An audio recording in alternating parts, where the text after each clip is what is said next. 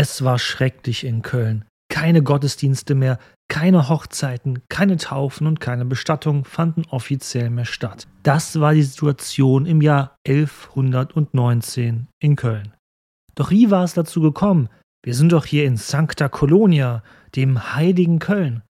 Ist ja nicht so, dass man hier zu wenige Kirchengebäude hätte in der Stadt. Wie kann es dann zum Stillstand von geistlichem Leben kommen? Was das mit dem aufstrebenden Bürgertum in Köln zu tun hatte im Kampf gegen den Erzbischof, das erfahrt ihr gleich direkt nach dem Intro.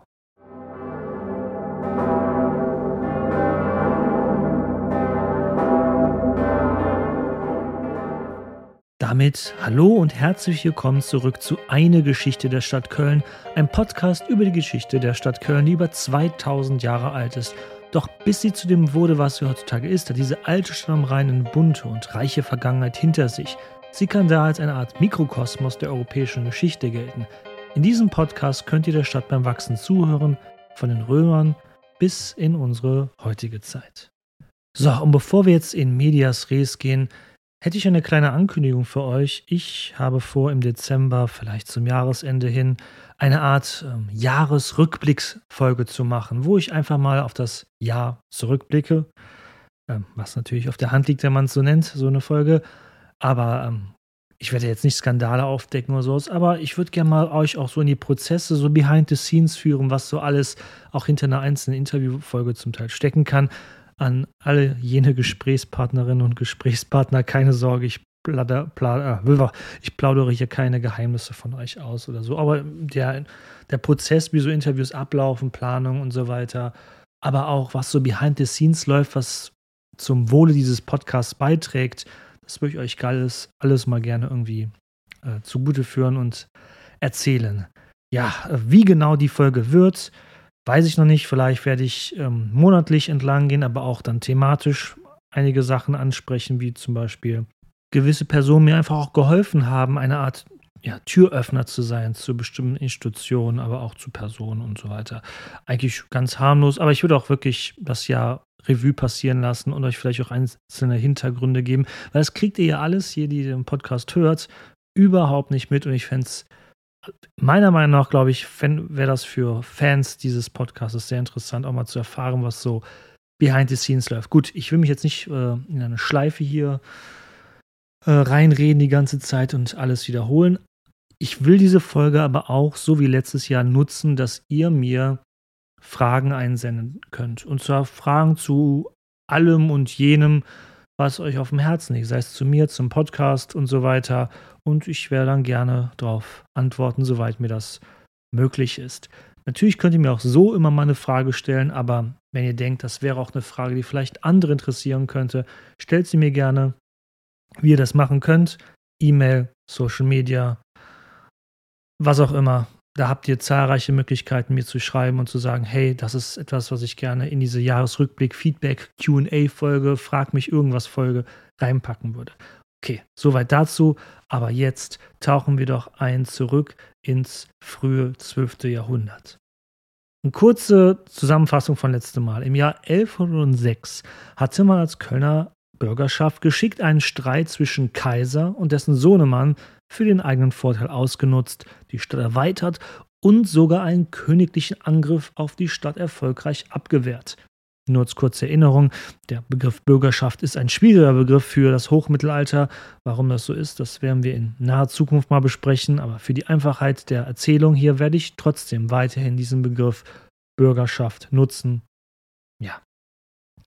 In dieser Folge würde es Heinrich V der ja auch schon 1106 es versucht hatte, nochmal versuchen, die Stadt auf die Pelle zu rücken.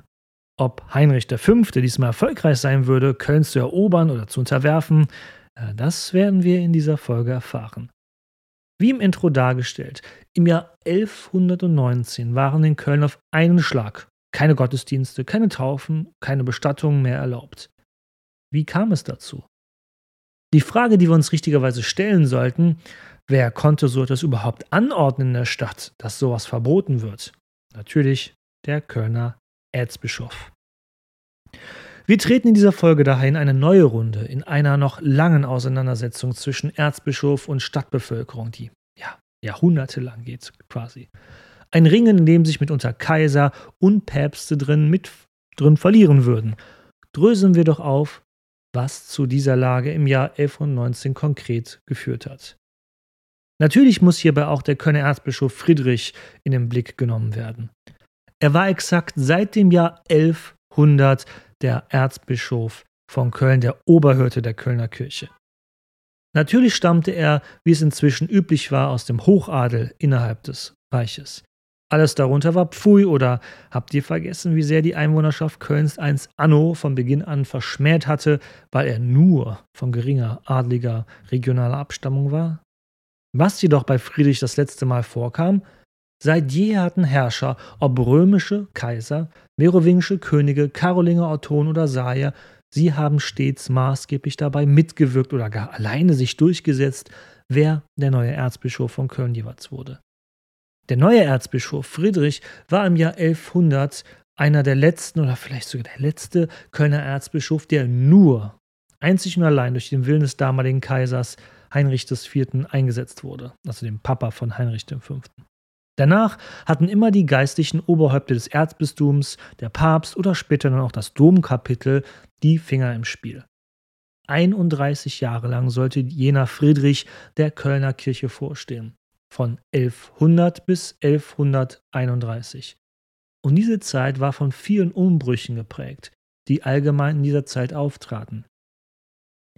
Meiner persönlichen Meinung nach war Erzbischof Friedrich ein klarer Pragmatiker und Realpolitiker. Fast alles, was er tat, geschah aus dem Motiv, die Macht des Erzbistums Kölns als weltliche Macht im Reich zu stärken. Ich will ihm hierbei aber gar nicht seine Aufgaben als geistliches Oberhaupt absprechen. Ganz im Gegenteil. Was wir heutzutage als krassen Gegensatz sehen, dass ein Bischof geistliche wie auch weltliche Macht ausübt, wie ein Fürst oder Herzog, galt in jener Zeit als eine gemeinsame, verstandene Einheit. Das tat nicht nur die Bischöfe im Reich so, das war genauso in Frankreich oder England der Fall. Bischöfe traten in der Reichspolitik als mächtige und selbstbewusste Spieler dieser Zeit auf. Was wäre unsere geliebte Theophano ohne die schlagkräftigen Armeen ihres damaligen Verbündeten gewesen, dem Mainzer Erzbischof Williges? Es ist die Zeit, in der die Magnaten, die Großen des Reiches wie Herzöge, Grafen und eben auch Bischöfe anfangen, eine eigene Territorialpolitik für sich selbst zu betreiben. Einstmal vom Kaiser verliehene Lehen, also Ländereien und Rechte, die der Kaiser quasi stellvertretend für, für andere vergab. Ne? Er konnte ja nicht überall geistig sein. Diese Territorien werden weitestgehend von dort herrschenden Adligen immer mehr als dauerhafter Besitz gesehen und die Titel werden auch in der eigenen Familienlinie weitervererbt und nicht mehr wie früher noch zu karolingischer Zeit vielleicht nach dem Tod des äh, niedrigeren Adligen neu vergeben an andere. Ebenso ist man bemüht, im Hochadel des Reiches zusammenhängende Territorien zu besitzen und nicht mal hier und mal da ein Dorf oder da hinten mal eine Burg und irgendwo anders ein Kloster zu haben. Nein, man möchte ein zusammenhängendes Herrschaftsgebiet haben. Und man hat als Ziel ebenso die Besitzungen, die man mal erhalten hatte, ursprünglich nur auf Zeit als Lehen, umfassend zu sichern. Ja. Und jetzt kommen wir zu einem der Stereotype des Mittelalters. Womit sichert man denn in dieser Zeit seine Besitztümer? Genau. Mit dem Bau von Burgen. Und der Burgenbau, der boomt zu jener Zeit enorm. Alles, was die Großen des Reiches taten, taten sie in erster Linie vorerst für sich und nicht wie früher als treue Untertan des Reiches. Ihr merkt, ein kompliziertes Thema, leider viel zu lang für hier an dieser Stelle und ich glaube, ich habe es auch schon ein bisschen zu lange ausgetreten gerade. Erzbischof Friedrich macht bei dieser Territorialisierung, also der Ausweitung und Verdichtung des eigenen Herrschaftsraumes, fleißig mit. Das Kloster Maria Laach beispielsweise brachte er in seinen Besitz und baute am Rhein südlich von Köln gelegen die Burg Rolandseck auf der linken und Burg Wolkenburg, nicht zu verwechseln mit der Party-Location der heutigen Kölner Innenstadt, aber die Burg Wolkenburg baute auf der rechten Rheinseite jeweils quasi gegenüber. Beide Burgen sind inzwischen zerfallen, ebenso wie die daneben liegende Burg auf dem Drachenfels. Die Leute aus dem Rheinland werden den Drachenfels sicherlich sehr gut kennen. Aber auch, auch, heutzutage kann ich euch das empfehlen, als Wandergebiet oder als Ausflugsziel diese Region zu nutzen. Ich bin da im Sommer gerne öfters unterwegs. Aber mit diesen Burgen hatte Friedrich sich ein mächtiges Bollwerk im Rheinland geschaffen, südlich von Köln, südlich von Bonn. Hier konnte er, wenn er wollte, den Rhein einfach für die Schifffahrt abriegeln. Das gleiche konnte er auch bei Neuss, nördlich von Köln, machen, war doch Neuss ebenfalls im Besitz der Kölner Kirche. So, also, der Erzbischof von Köln ist jetzt wirklich in der Lage, große, ein großes Areal des Rheines zwischen Neuss und ja, Königswinter ungefähr, Bad Honnef gesehen, abzuriegeln. Und nicht nur aufs Rheinland schaute man, man stielte auch zunehmend nach Westfalen und sicherte sich schon einige Rechte, aber das ganze spätere Herzogtum Westfalen, was man aus dem Stammesherzogtum Sachsen herausbrechen würde, das würde noch einige Jahrzehnte dauern.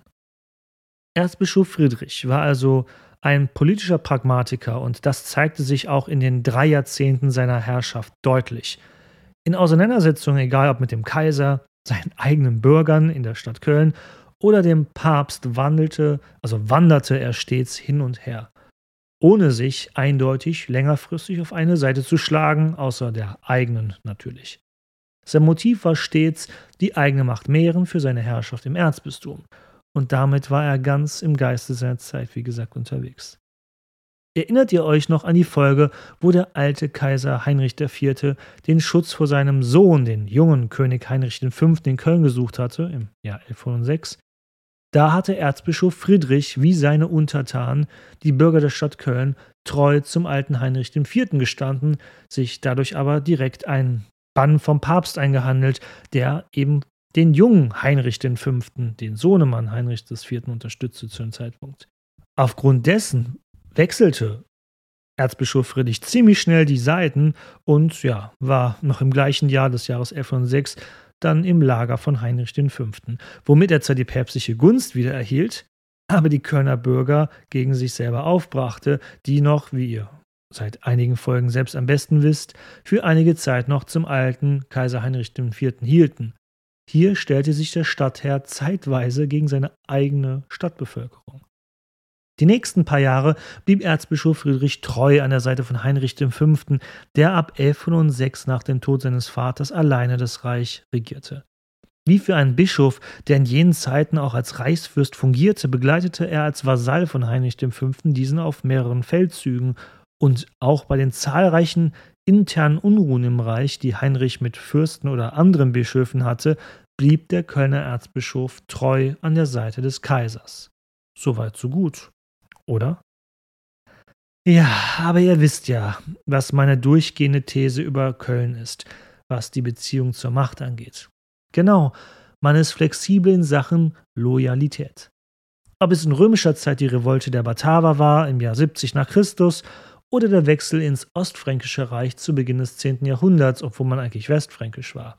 Nun ja, im Jahr 1114 entschied sich der Kölner Erzbischof, diese kölsche Tradition persönlich aufrechtzuerhalten. Und darauf gehen wir nach einer kurzen Pause näher ein.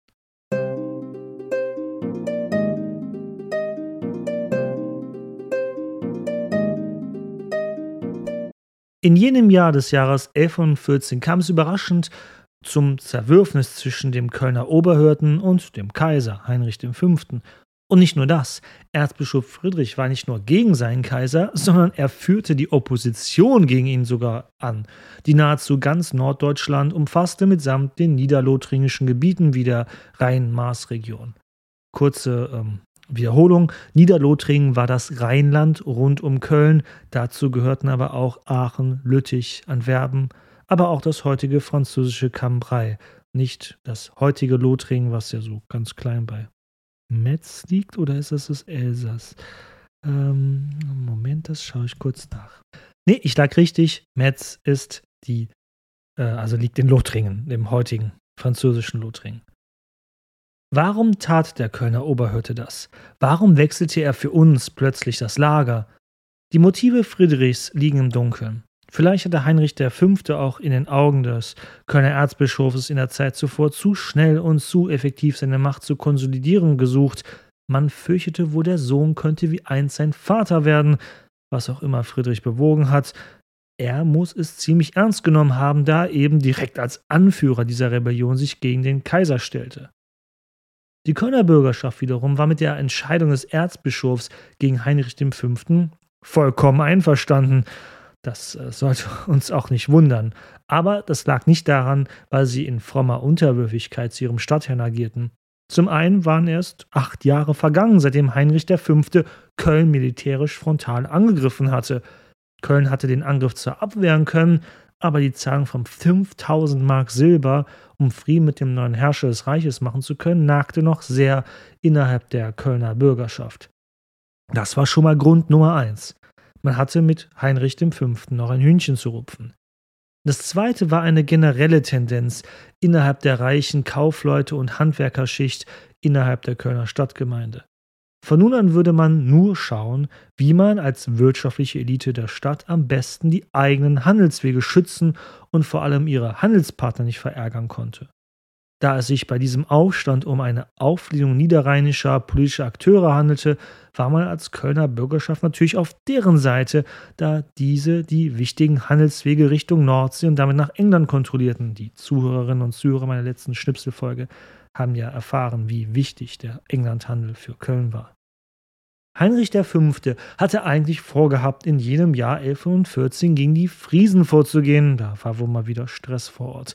Diese waren säumige Tributzahler und Heinrich V. wollte mit Armee vor Ort als Zahlungserinnerung quasi einfallen, mitsamt Mahngebühren natürlich. Bei der Kölner Bürgerschaft klingelten hierbei die Alarmglocken.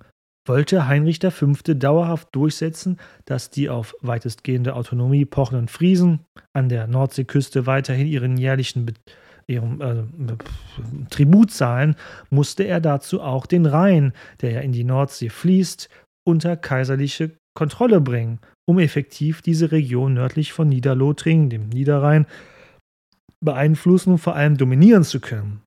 Den Anrainern des Rheins, allen voran Köln, war dies ein großer Dorn im Auge. Man wollte den Rhein als Wasserstraße offen halten, ohne kaiserliche Autorität, ohne irgendjemandes höhere Autorität. Von Mainz aus wollte Heinrich V. mit Schiffen und Heer nach Norden aufbrechen, dabei Köln passieren und dann über die Nordsee das Gebiet der Friesen heimsuchen. Doch bei Königswinter, einer heutigen Stadt am Rhein südlich von Bonn, war erstmal Endstation. Ich betone das nur so, weil nicht alle Zuhörerinnen und Zuhörer hier sind aus dem Rheinland und kennen Königswinter. Denn die Kölner Bürgerschaft versperrte sich aus den genannten nachvollziehbaren Gründen diesem Feldzug mit dem eigenen Erzbischof an der Seite, auch wenn wir Friedrichs Motive nachträglich nicht ganz nachvollziehen können. Aber jetzt seht ihr, der Burgenbau lohnte sich in der Region. Man konnte hier südlich von Bonn sogar dem Kaiser die Weiterfahrt verwehren. Das Jahr 1106 schien sich zu wiederholen. Wieder einmal befand sich Heinrich V. im Jahr 1114 in einer Auseinandersetzung mit der Stadt Köln einer Stadt, die aufgrund ihrer Größe und Befestigung das, das Bollwerk am Rhein in der Region darstellte. Und nicht nur das, waren die Kölner Bürger damals nahezu allein gegen ihn im Jahr 1106 angetreten, hatten sie nun auch den eigenen Erzbischof und nahezu den ganzen Norden des Reiches als Verbündeten für sich. Keine gute Ausgangslage für Heinrich V.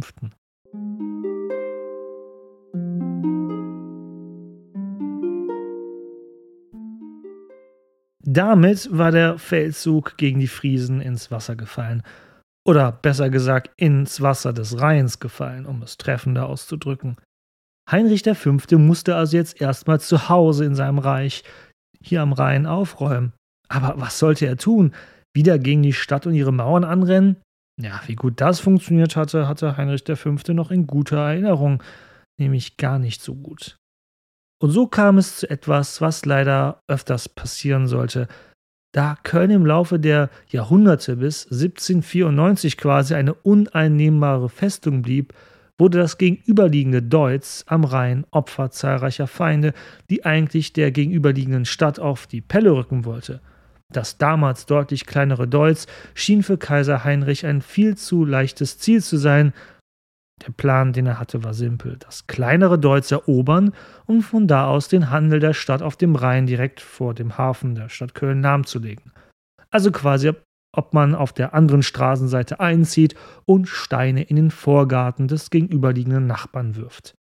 Kluger Plan, doch damit hatten die Stadtbewohner von Köln gerechnet. Bewaffnet zog ein Kontingent Kölner Bürger zuvor über den Rhein und lagerte bei Deutz. Das kaiserliche Heer hatte wie zuvor erwähnt bei Königswinter den Anker gesetzt und war dann nach Norden marschiert zu Fuß, um das ebenfalls rechtsrheinische Deutz anzugreifen und zu erobern. Und im Juli 1114 erreichte auch das kaiserliche Heer Deutz, doch da war die Überraschung, denn man höre und staune, besonders die Bogenschützen innerhalb des stadtkölnischen Heeres kämpften herausragend. Die dichten Kölner Pfeilsalven überzeugten Heinrich V. mit stichhaltigen Argumenten, sich zurückzuziehen und den Sturm auf Deutz besser sein zu lassen. Vielleicht hätte er das Aufgebot von bewaffneten Kölner Bürgern am Ende des Tages besiegen können, wer weiß, aber die Frage wäre, ob der Preis dafür nicht so hoch gewesen wäre. Wie gesagt, Heinrich wollte doch nur weiterfahren können und nichts, hier nicht einen langwierigen Kampf oder eine langwierige Belagerung durchführen. So zog sich Kaiser Heinrich V. zurück.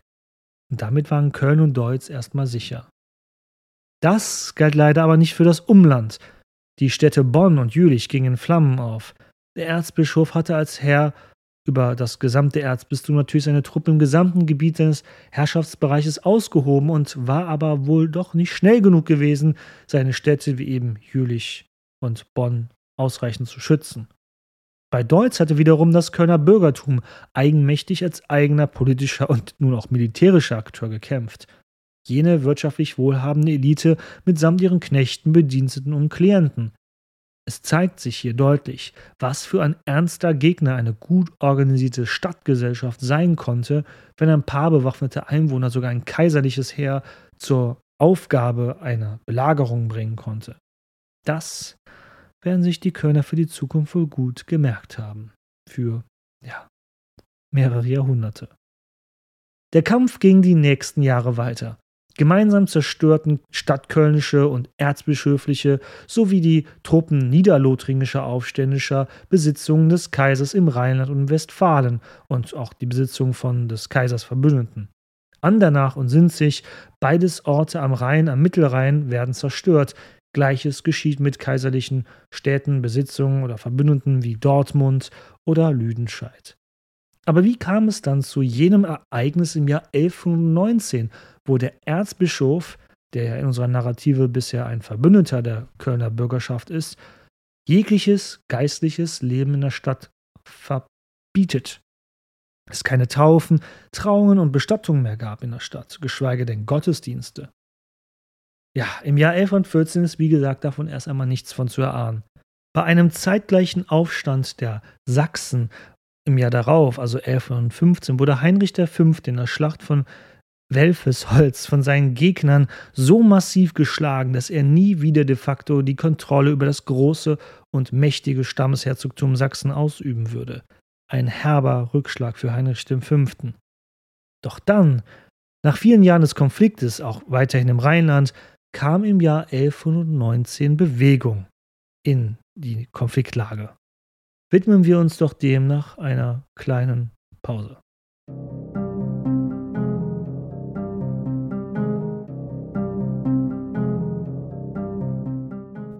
Im Jahr 1119 starb der Bischof von Lüttich. Ein neuer Bischof musste also her. Wer kann dies entscheiden? Ja, liebe Leute, das ist die heiße, entscheidende Frage dieser Zeit. Seit Jahrzehnten schwerte bereits der sogenannte Investiturstreit. Wer besitzt das Recht, einen Bischof zu ernennen und vor allem ins Amt einzusetzen?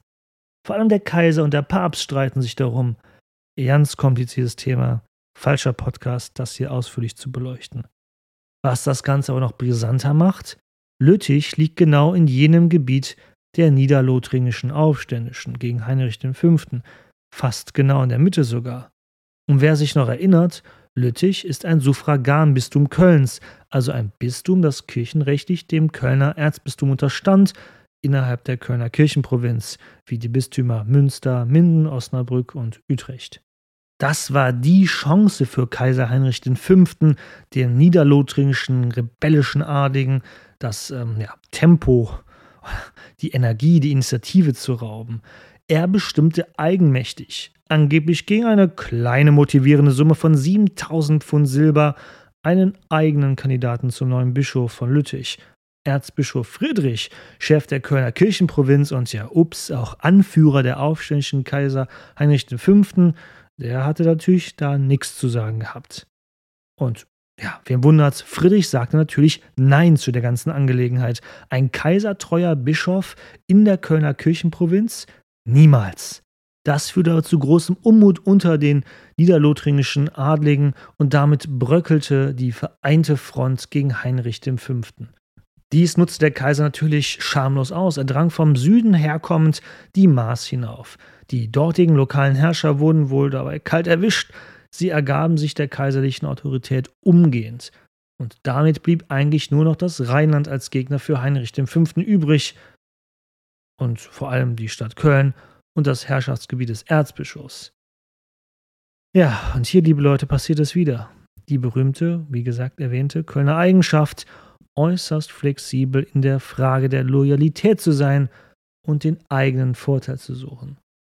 Kölns Handelspartner an der Maas hatten sich dem Kaiser ergeben. Ja gut, da macht man das halt auch einfach so, dachte man sich in Köln. Was bitter für Erzbischof Friedrich war, hatte er doch zeitgleich Verhandlungen mit dem Kaiser geführt, um den Konflikt endlich beizulegen. Ein Verhandlungspunkt zwischen den beiden war der Streitpunkt gewesen, ob Heinrich V. in Köln Einlass bekommen würde. Das ist durchaus interessant, denn es zeigt, dass trotz aller Emanzipationsbestrebungen Heinrich V. nach wie vor den Erzbischof von Köln und nicht die Bürgerschaft als uneingeschränkten Herrscher der Stadt sah, der die Macht hatte, zu entscheiden, wer ihm die Tore zur Stadt Köln öffnen konnte oder nicht halt. Trotz der Ereignisse von 11 und 6, wo es ja die Kölner Bürger waren und nicht der Erzbischof, die dem jungen Herrscher quasi Tore direkt vor der Nase zugeschlagen hatten und den Einlass in ihre Stadt verwehrt hatten.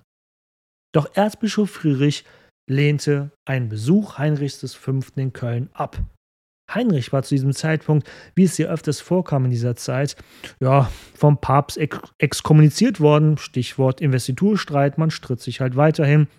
Ein beliebtes Mittel der Päpste war, den Kaiser jeweils immer ähm, aus der Kirche auszuschließen. Erzbischof Friedrich lehnte daher einen Einzug eines exkommunizierten Kaisers ins heilige, christliche, geweihte Köln ab. Doch dann kam der Schreck für den Kölner Erzbischof. Im Herbst 1119 betrat Heinrich V. die Stadt Köln.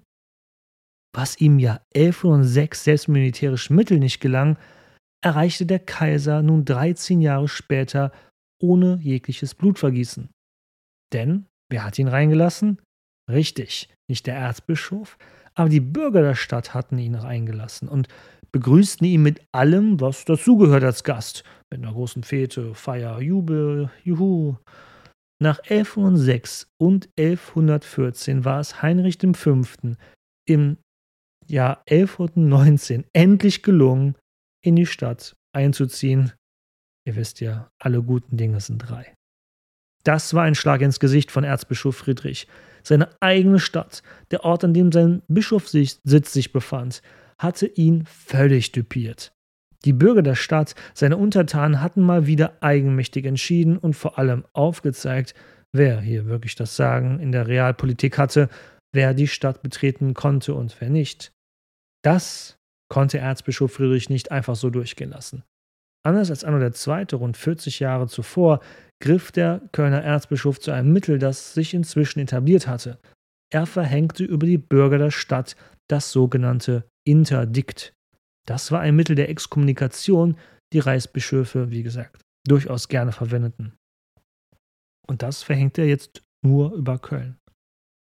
Und so schließt sich der Kreis zum Beginn dieser Folge, in der in Köln kein Gottesdienst stattfand, keine Trauungen zelebriert werden durften, keiner getauft wurde und auch niemand bestattet werden konnte.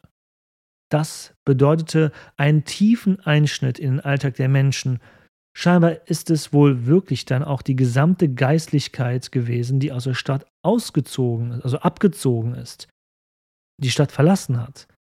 Nutznießer waren dafür die Wanderprediger, die sich nicht direkt dem Kölner Erzbischof zugehörig fühlten, denn nicht der Papst, sondern lediglich der Kölner Oberhölter hatte das Interdikt ausgesprochen. Fremde Priester aus anderen Regionen oder eben Priester, die nicht ortsgebunden waren, die konnten weiterhin ihrer Arbeit nachgehen. Was hierbei interessant ist, für uns sind die entscheidungstragenden Personen dieser Zeit in der Kölner Bürgerschaft leider noch unbekannt. Wie gerne würde ich euch Namen nennen, aber das geben die Quellen leider nicht her. Erzbischof Friedrich wird aber wohl gewusst haben, wer von den einflussreichen, reichen Bürgern wo die treibende Kraft gewesen war, die Versöhnung mit dem Kaiser zu suchen hinter seinem Rücken. Genauso wusste es ja Arno II., als man gegen ihn im Jahr 1074 rebelliert hatte. Anders als Anno bannte sein Nachfolger Friedrich jedoch nicht die direkten Verantwortlichen innerhalb der Wirtschaft der Stadt, sondern einfach mal direkt alle Einwohnerinnen und Einwohner innerhalb der Stadt. Das ist wirklich interessant. Es ist ja eine Kollektivstrafe so gesehen. Was kann denn der arme Knecht dafür, was vielleicht ein paar reiche Bürger irgendwo in der Hinter Hinterzimmerkammer entschieden hatten? Denn ähm, damit erkennt der Erzbischof selbst äußerst unfreiwillig und vielleicht auch unbeabsichtigt an, dass die Kölner Bürgerschaft eine gemeinsame politische Einheit darstellt. Und nicht, wie es ja auch ein Erzbischof Anno noch auffasste, dass jeder einzelne Mensch in der Stadt nur, in Anführungszeichen, sein jeweiliger persönlicher Untertan ist. Hier erkannte Friedrich also in der Tat an, dass es hier eine Gemeinschaft unter den Einwohnerinnen und Einwohnern gab, eine Stadtgesellschaft, die wohl auch geschlossen, jedenfalls zu dem Zeitpunkt hinter den Entscheidungen der Führungsschicht stand, also der bürgerlichen Führungsschicht stand. Das Interdikt hat die Kölnerinnen und Kölner dennoch wohl tief ins Mark getroffen. Es war für eine damals tief christlich verbundene Welt furchtbar, von den Sakramenten ausgeschlossen zu sein. Und wie gesagt, Dinge, die der Staat heutzutage übernimmt, wie Eheschließungen oder Be ja, Beerdigung macht das der Staat. Ja doch, wenn der Friedhof der Stadt gehört, stimmt das. Das hat ja alles die Kirche getan. Und wenn die Kirche nicht da ist, dann kannst du deinen Verstorbenen nicht beerdigen und dann gelangt er ja auch nicht ins Himmelreich. Und ja, das ist wirklich grausam für die Menschen der damaligen Zeit. Man begann daher umgehend, sich mit dem Stadtteil in Verbindung zu setzen und zu verhandeln, und das wohl auch mit Erfolg, Schon kurz nach der Verkündung des Interdikts hob Erzbischof Friedrich die schwere Strafe für alle Einwohnerinnen und Einwohner Kölns auf. Es zeigt sich auch an diesem Konflikt wieder, das Mittelalter, jedenfalls diese Zeit des Mittelalters, das Spätmittelalter vielleicht nicht mehr so, ist eine sehr personenbeziehungsabhängige Epoche, wenn das das richtige, also die richtige Beschreibung ist nicht Strukturen bestimmen, wie sich Dinge entwickeln, sondern wirklich die Beziehungen der Menschen untereinander. Ne, der, der, der, anders als vielleicht heutiger Bundeskanzler kannte ein Kaiser damals jeden einzelnen Adligen in seinem Reich, jedenfalls die, die ihm direkt unterstanden als Herzöge oder Grafen vielleicht. Das waren schon ein paar Dutzend, wenn nicht sogar hunderte Menschen, aber er kannte sie. So und die Bez persönliche Beziehung zu einer Person machte abhängig davon, wie genau da die Kommunikation, also nicht nur die Kommunikation, aber auch die Herrschaftsausführung stattfand. Ein Olaf Scholz stand 2023, ist ja gerade der Bundeskanzler der Bundesrepublik Deutschland. Der muss jetzt nicht unbedingt wissen, wer da in irgendeinem Ministerium im NRW sitzt, in irgendeiner Referatsabteilung. Das muss er nicht wissen.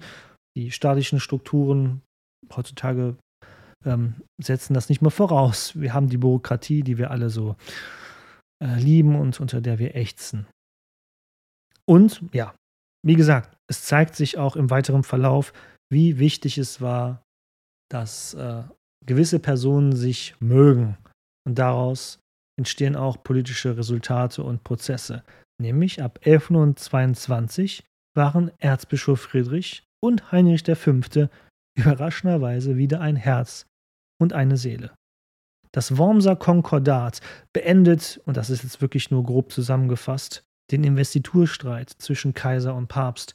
Und damit stellte auch Erzbischof Friedrich, der auf der Seite des Papstes in diesem Streit stand, gegen den Kaiser, seine Gegnerschaft zu Heinrich V. ein. Aber welche Rückschlüsse können wir jetzt hier ziehen? Diejenigen, die an der Geschichte Kölns interessiert sind, was hat das alles mit der Entwicklung der Stadt Köln zu tun? Weil das klingt ja hier jetzt eher alles wie Reichsgeschichte und nicht wie Kölner Geschichte. Ja, die Ereignisse der Jahre 1114 bis 1119 geben eine Vorahnung der weiteren Konfliktlinien bzw. der Handlungsweisen auf, die die Geschichte Kölns fortan dominieren sollte. Für eine Weile, so für ein bis 200 Jahre. Zum ersten das, was ich schon aufgezeigt habe, die Kölner Bürgerschaft schaute stets, wie sie ihre Handelswege schützen konnte. Das bedeutete einen freien Zugang zum Rhein, kein Stress mit den niederlothringischen oder später könnten wir sogar von niederländischen Eliten und Herrschern sprechen, sowie einen ungestörten Zugang zur Nordsee und nach England. Und hierbei verfolgte man wirklich einen brutalen Pragmatismus, wenn das bedeutete, dass man sich auch gegen Kaiser oder den Erzbischof, den obersten Stadtherrn stellte, ja, dann war das durchaus eine Option, die man oft in Betracht zog und auch durchzog. Das andere ist die Hoheit über Kölns Stadtbefestigung. Der jeweilige amtierende Erzbischof von Köln war mit seinen zahlreichen Besitzungen im Rheinland und dann auch in Westfalen später am Ende des 12. Jahrhunderts einer der mächtigsten Reichsfürsten. Also immer wenn wir hier reden von, ja, Köln lehnt sich gegen Erzbischof auf, da muss man wirklich verstehen, das ist ein heftiger Gegner. Das ist nicht nur jemand, der einen Bischofsstab trägt, sondern der auch wirklich materiell, physisch viele Männer unter Waffen herbeirufen kann. Und das haben wir auch in dieser Folge wieder erfahren. Der Erzbischof kann sich an die Spitze einer Rebellion gegen den Kaiser setzen und das auch zum Teil sehr erfolgreich. Aber ausgerechnet jene Stadt, in der sich sein Bischofssitz ja befindet, hatte er de facto oft nicht mehr unter Kontrolle. Er konnte nie entscheiden, wer die Stadt betrat im Jahr 1106, er konnte es 1114 nicht und 1119 konnte es auch nicht, denn da hatten die Kölnerinnen und Kölner jeweils eigenmächtig entschieden in den drei genannten Jahren. Und die Frage ist natürlich, sollte sich das ein so mächtiger Reichsfürst wie der Kölner Erzbischof dauerhaft gefallen lassen? Das wird für Konflikte sorgen, glaubt mir. Die dritte Konfliktlinie, die ebenfalls Konfliktpotenzial zwischen Bürgerschaft und Erzbischofs der Stadtherren bringen wird und durch die Ereignisse am Ende dieser Folge bereits erprobt wurde, können Sie mal als Stadtgesellschaft nicht das direkte Bündnis mit dem König suchen, um damit auf direktem Weg und eben mit der Umgehung des Erzbischofs als ungeliebten direkten Stadtherrn bessere Deals herausschlagen vielleicht? Das würde man sich in Köln nun vielleicht öfters überlegen. Als Bürgerschaft geschlossen auftreten, den direkten Stadtherrn umgehen und sich direkt an den Kaiser wenden. So als ob wir den, den oder die Oberbürgermeisterin, den Oberbürgermeister links liegen lassen würden und direkt zum Ministerpräsidenten oder Bundeskanzlerin würden. Ihr seht also, diese Ereignisse waren ein weiterer wichtiger Schritt, den die Bürgerschaft Kölns tat, auf dem Wege als eigener politischer Spieler auf der Bühne der Reichspolitik und auch der Stadtpolitik natürlich aufzutreten.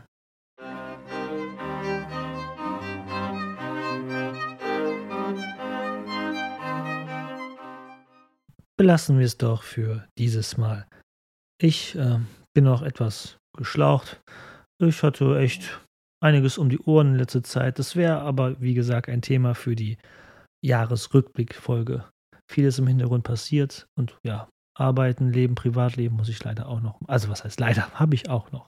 Aber wie gesagt, wenn ihr Fragen habt, die ihr in so eine Folge einfließen lassen wollt, schreibt mir, meldet euch. Das könnt ihr auf wirklich sehr vielseitige Art und Weise machen. Da bin ich auch dankbar, dass für dieses Thema die beiden Historiker Hugo Stehkemper und Karl Dietmar die hier behandelten Ereignisse so gut dargestellt haben in ihrem Kölner Stadtgeschichte-Band Köln im Hochmittelalter. Auch das Buch Geschichte des Erzbistums Köln und von den Anfängen bis zum Ende des 12. Jahrhunderts war hierbei hilfreich, um mal meine beiden größten Literaturtipps zu diesem Thema zu nennen. Worüber werden wir in der nächsten Folge sprechen? Also der nächsten regulären Folge. Denn ich plane eine schöne kleine Schnipselfolge in einigen Tagen.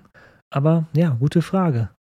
Wir hatten über das römische Köln mal eine Folge, wie die Römer die Stadt organisiert und ähm, beherrscht haben, also auf wirklich lokaler, kommunaler Ebene. Das sollten wir auch mal für das Köln des ja, frühen 12. Jahrhunderts machen. Das System ist leider immer ein bisschen im Fluss, aber ein paar Anhaltspunkte können wir machen und wird auch interessant vielleicht sein, wie es anders war als bei den Römern. Ja, das würde ich sagen, ist unser nächstes Thema dann in drei Wochen. Am Ende gilt es mal wieder Danke zu sagen. Vielen Dank an Antje, Dominik, Eckehard, Jutta, Sabine, Isabel und Anton für euer Trinkgeld via PayPal. Vielen lieben Dank dafür. Das hat mich wirklich sehr gefreut. Alles weitere dazu, wie ihr das auch tun könnt oder wie ihr mich anderweitig unterstützen könnt, findet ihr in den Show Notes. Unterstützen könnt ihr diesen Podcast selbstverständlich und bitte auch gerne kostenlos, indem ihr fleißig davon weitererzählt. Macht das doch alle mal. Ihr kennt auch sicherlich irgendwen, der die Geschichte Kölns genauso spannend findet wie ihr. Oder, und vielleicht ist es der perfekte Einstieg für diese Person, auch mal in die Welt der Podcasts einzutauchen. Eben das, was ihr hier hören könnt. Und ich habe immer noch sehr viel Flyer zu Hause rumliegen, die ich nicht in Geschäften verteilt habe oder bei irgendwelchen Veranstaltungen. Falls ihr ein kleines Geschäft habt, einen Laden oder sonst was oder irgendwie Möglichkeit habt, Flyer unter Leute zu bringen, schreibt mir über irgendwelche Kanäle wie E-Mails oder Social Media und ich schicke euch gerne ein paar Flyer zu. Oder ich bringe sie euch vorbei, denn Kölle ist ein Derb, ne? An dieser Stelle bleibt nur zu sagen, vielen Dank fürs Zuhören und Martet Jod.